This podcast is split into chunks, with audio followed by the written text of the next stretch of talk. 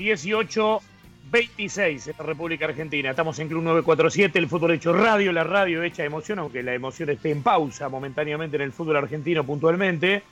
En otros lugares se va desperezando de a poquito. Y mientras tanto, este, hablando del fútbol nuestro de cada día y siguiendo de cerca algunas de las cuestiones, algunas de las piezas que se tienen que mover hacia un lado y ver, tratar de ver y contarle a todos los amigos que tenemos del otro lado para dónde este, puede tomar rumbo alguna de, las noticias y, de las cuestiones que deben definirse con el final de temporada. Está Miguel González, representante de Agustín Rossi, eh, para preguntarle respecto de Agustín porque ha tenido tremendo, este, tremenda etapa en Lanús como, como arquero, pieza clave para que el equipo incluso salte obstáculos a nivel internacional. Y bueno, por supuesto que vencido eh, el, plazo, tiene que volver a Boca en principio, pero en Boca no podría tener la continuidad que tiene que tener una calidad de un arquero de su calidad. Se podrá ir al exterior. Vamos a preguntarle a Miguel a ver cuál es el camino que puede llegar a transitar esta historia. Miguel Germán Sosa te saluda, estamos junto con Fernanda Bonel, con Julián Abate aquí en Club 947. ¿Cómo estás vos? Bien, bien, Germán, saludos para todos. Bueno, a ver, ¿qué va a pasar con Agustín Rossi? Es la gran pregunta. Yo me imagino que a esta altura todavía no tenés la respuesta, pero tendrás algunos caminos alternativos para ver qué decisión se toma, me imagino que sí. Sí, sí, por supuesto. Eh, fundamentalmente, eh, bueno, ahora que se vence el contrato el día 30, tiene que volver a Boca el primero de, julio, y bueno, ahí se verán las alternativas, eh, porque lo principal para Agustín es tener continuidad y bueno, buscaremos alguna alternativa en el caso de que en Boca este, no tenga lugar y bueno, será cuestión de, ver qué posibilidades hay. y por supuesto que estando Andrada en Boca, ya este, no sé si se le puede garantizar continuidad en ese sentido, ¿no? Este, salvo que Russo diga, bueno, este, me la juego por Agustín Rossi y tome una decisión concreta. Ahora, la posibilidad de seguir en Lanús es 0%? No, no, no, no, no está cerrada la puerta con la luz para nada. Este, y también entendemos que está en este momento Esteban en un buen nivel y, y Agustín volviendo a Boca tendría que estar esperando, cosa que es el, único problema que tenemos, es, es ese, ¿no? que Agustín quiere tener continuidad, entonces en Boca en este momento no la tendría y bueno, sería buscarle alguna alternativa eh, que sea lo mejor para Boca y lo mejor para Agustín.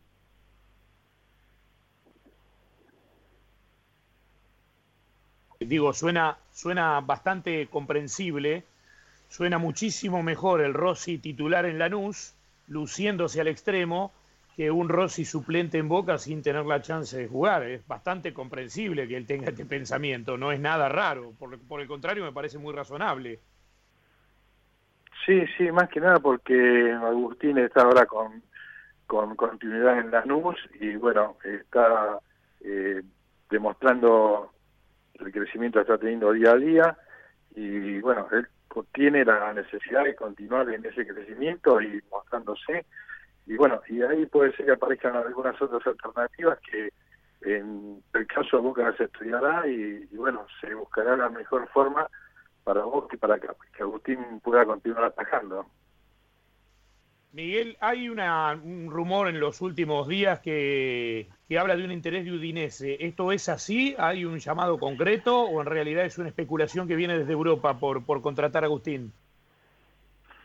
No, no, no. Este, o sea, la propuesta está, también está, este, por ahora está un poquito estancada porque depende también la apertura en Europa del libro de pases, eh, aparte tampoco en este momento hay vuelos como para uno eh, tratar de tener una conversación eh, no solo por teléfono sino personalmente poder avanzar en alguna negociación. De todos modos este no es el único club que está interesado en Agustín pero bueno hay que esperar y seguir avanzando en todo lo que se pueda hasta que se aclare el momento que se vuelva a jugar el fútbol y el momento que se pueda viajar para, bueno, ver qué posibilidades hay. Em, eh, por supuesto que no hay mucha certeza de cuándo puede volver el fútbol acá. Esto les da un tiempo, digamos, para resolver esta cuestión. Eh, ¿La idea es establecer un plazo o nada que ver con eso? Para definir, digo, ¿eh? No, no, bueno, los plazos los van a marcar, eh, los equipos van a estar interesados en Agustín, o sea, eh, si hay una eh, propuesta seria este, que algún club esté interesado en Agustín, se buscarán los plazos en ese momento, porque no es lo mismo la apertura en Europa y la necesidad de Europa de contar con un jugador a la apertura acá en Argentina que todavía no, está claro, ¿no? Entonces, un equipo de Europa que pueda hacer alguna inversión va a querer contar con el jugador en la brevedad. Sí, está claro, por, por el fútbol ponerse en marcha. Aprovecho por tu condición de representarte para preguntarte por, por la situación que vislumbras en el fútbol para los jugadores, porque yo estaba pensando, estábamos reflexionando, contrato que se vence en el 30 de junio, estamos hablando de Argentina, ¿no?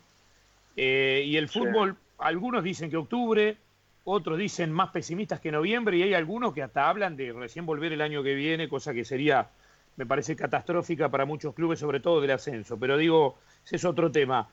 Pero digo, yo me pongo la piel del dirigente que tiene que cuidar la finanza del club y pienso, contrato vencido 30 de junio. Si voy a volver a jugar en noviembre al fútbol, ¿para qué eh, firmar un contrato hoy? ¿Por qué no esperar dos o tres meses y recién después firmar y, cuido por dos o tres meses la finanza del club? Este puede ser el escenario con el cual nos encontremos, digo, se encuentren ustedes los representantes y los jugadores a los cuales se les vence el contrato a mitad de año ahora? Sí, por supuesto. Es más fácil el jugador que tiene que regresar al club porque en definitiva de última está dentro de una institución. El problema mayor lo tiene el jugador que queda libre y claro, con el fútbol empezando dentro de dos o tres meses es difícil encontrar un club que empiece a contratar a un jugador en estos momentos. Esa es la mayor traba que vemos, ¿no? O sea, eh, no por el tema de Agustín, que tiene a Boca y tiene contrato con Boca, sino que eh, cualquier otro jugador que se termina se le complica mucho. Y eso, bueno, yo no sé cuál es la, tu situación con, muchos de tus jugadores, pero digo, ¿eso te, te preocupa? ¿Preocupa en, general lo que va a quedar después de todo esto?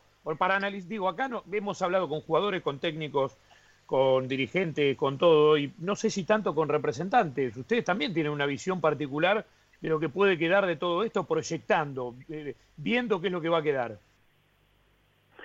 Sí, sí, por supuesto. Es un parate muy prolongado, en lo cual perjudica al jugador y perjudica también al representante que tiene que estar buscando el club, a un jugador que queda libre en junio, con una incertidumbre que no se sabe para adelante en qué momento se va a poder este, empezar a negociar y a empezar este, a jugar, ¿no? Entonces el jugador mismo también tiene una presión extra porque tiene por delante unos meses que no sabe de su futuro y, se complica bastante. Por más que uno trate de, buscar alternativas, este, están todos en la misma, ¿no? De esperar y, no sé si es un poco de especulación, pero bueno, eh, es, difícil que incluso vaya a contratar a un jugador que está libre para que empiece a jugar en septiembre, octubre o, con noviembre. Antes de despedirte, Julián Abate, mi compañero, me parece que tiene también una consulta para hacerte, Miguel. Hola Miguel, un saludo. ¿Qué tal? Consultarte, por, por, un lado del tema Boca, eh, si la salida de público conocimiento ya de Marcos Díaz eh, en algún momento le dio a Agustín la posibilidad de replantearse si, si quedarse en Boca a pelear por ese lugar en el arco, o si desde Boca le manifestaron la intención de que Agustín se quede. Eh, eso por un lado, del tema Boca. Y la otra, si, si piensa Miguel que este parate además va a hacer que los números que se manejen sean otros, sean distintos, sean inferiores, sobre todo eh, aquí en Sudamérica. Sí, sí, considero que va a haber un, un replanteo con respecto a los salarios, los contratos seguramente.